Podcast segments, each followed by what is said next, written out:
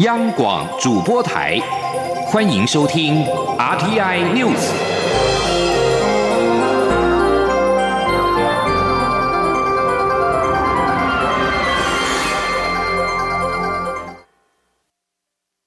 各位好，我是李自立，欢迎收听这一节央广主播台提供给您的 RTI News。卫福部桃园医院的群聚感染案例再增一例，中央流行疫情指挥中心今天宣布新增一名本土个案，是桃园医院患者按八八一老翁的三女儿，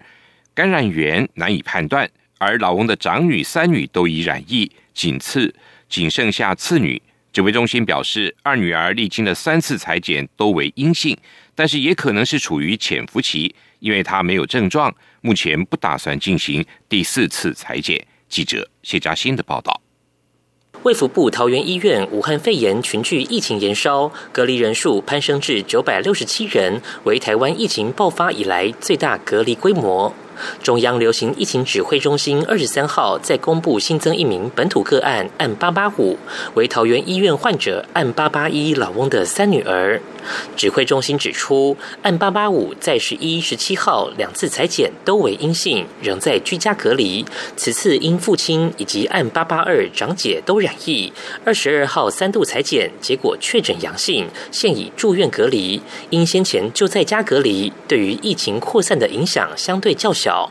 至于三女的感染源，指挥中心发言人庄仁祥坦言难以分辨。三女与染疫父亲同住，是主要的照护者之一，分析可能是受染疫护理师按八五二传染，也可能是被父亲传染。指挥官卫福部长陈时中则补充，应将染疫护理师、老翁、长女及三女视为一个团体。由发病时间来看，是由护理师传染给这三人，但因三人属于密切接触者，且检验阳性的时间差不多，加上没有症状，难以判断这三人是由谁传染给谁。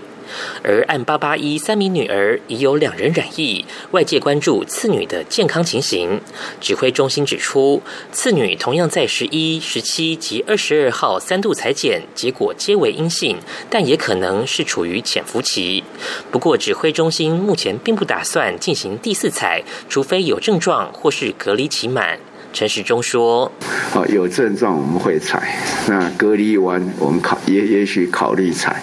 哦，但不会这样采。这这已经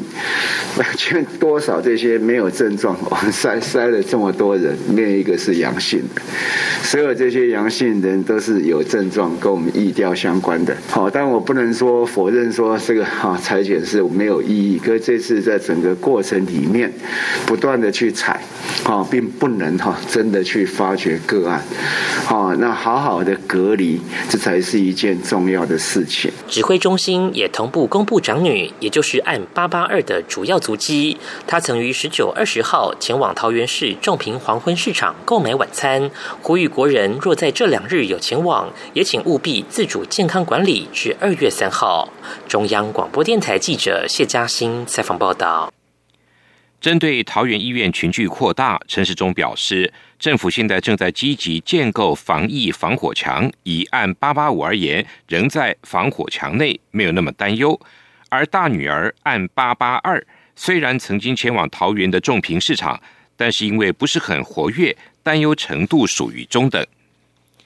卫福部桃园医院的群聚感染案例中，染疫的男翁。他的大女儿的足迹曾经到过桃园市的仲平黄昏市场，市场委员会今天表示没有接获通知，但是昨天已经请工人进行消毒，未来每一天都会消毒。外传桃园医院的一般患者遭到其他医院拒收，疫情指挥中心指挥官陈时中今天回应表示，目前没有收到相关的反应。医院对于病患有责任，不能无故拒收。如果有特别理由，可以安排裁剪或转诊，但是要有适度的安排。一百一十学年度大学学科能力测验，今天前两节考数学及国文写作。高中解题老师群表示，今年的数学难度大幅的提升，应该是近五年来最难的。而国文写作的两大题，引导考生谈论。何谓幸福人生？其中作文题目是：如果我有一座新冰箱，如果能够仔细阅读引文，就能从中得到灵感。记者陈国伟的报道。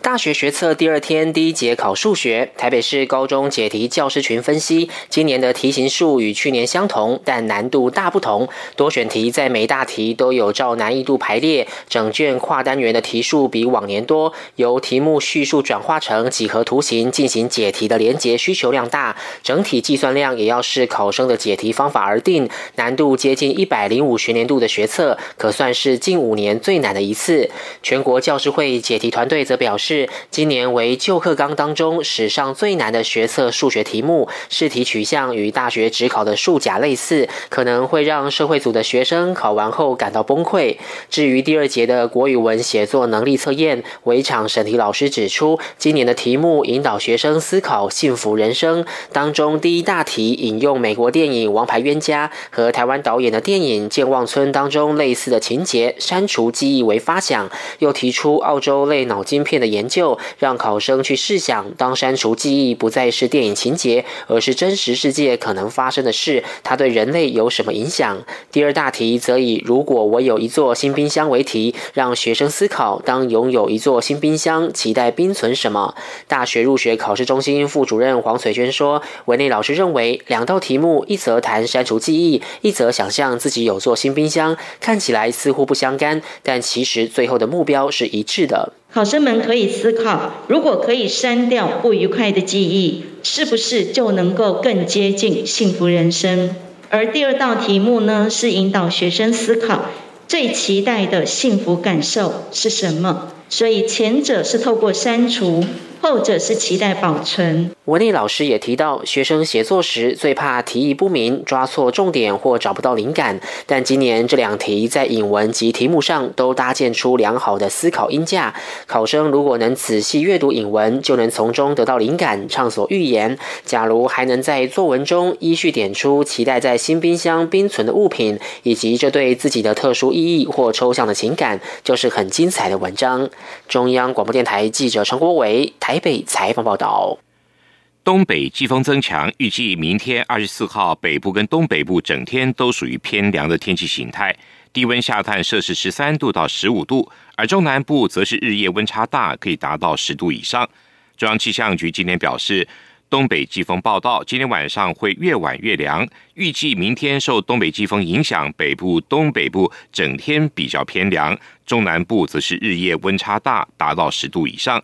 气象局还表示，明天各地的温度都会比今天低，预计北部东半部的高温在十八度到二十二度，中南部则是二十五度、二十六度，低温部分中部以北为十三到十五度，其他地区则是十六到十七度。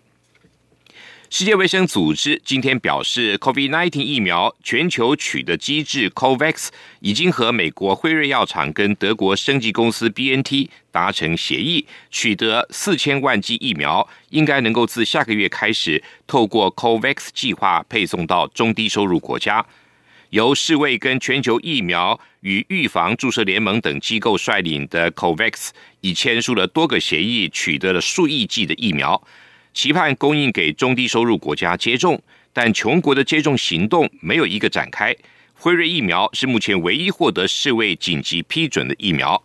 路透社报道，辉瑞执行长博尔拉表示，辉瑞预估二零二一年总共将生产二十亿剂的疫苗，这四千万剂只是其中的一部分，将在非盈利的基础上售出。他称这只是初步协议，未来将透过 COVAX 计划提供更多的疫苗。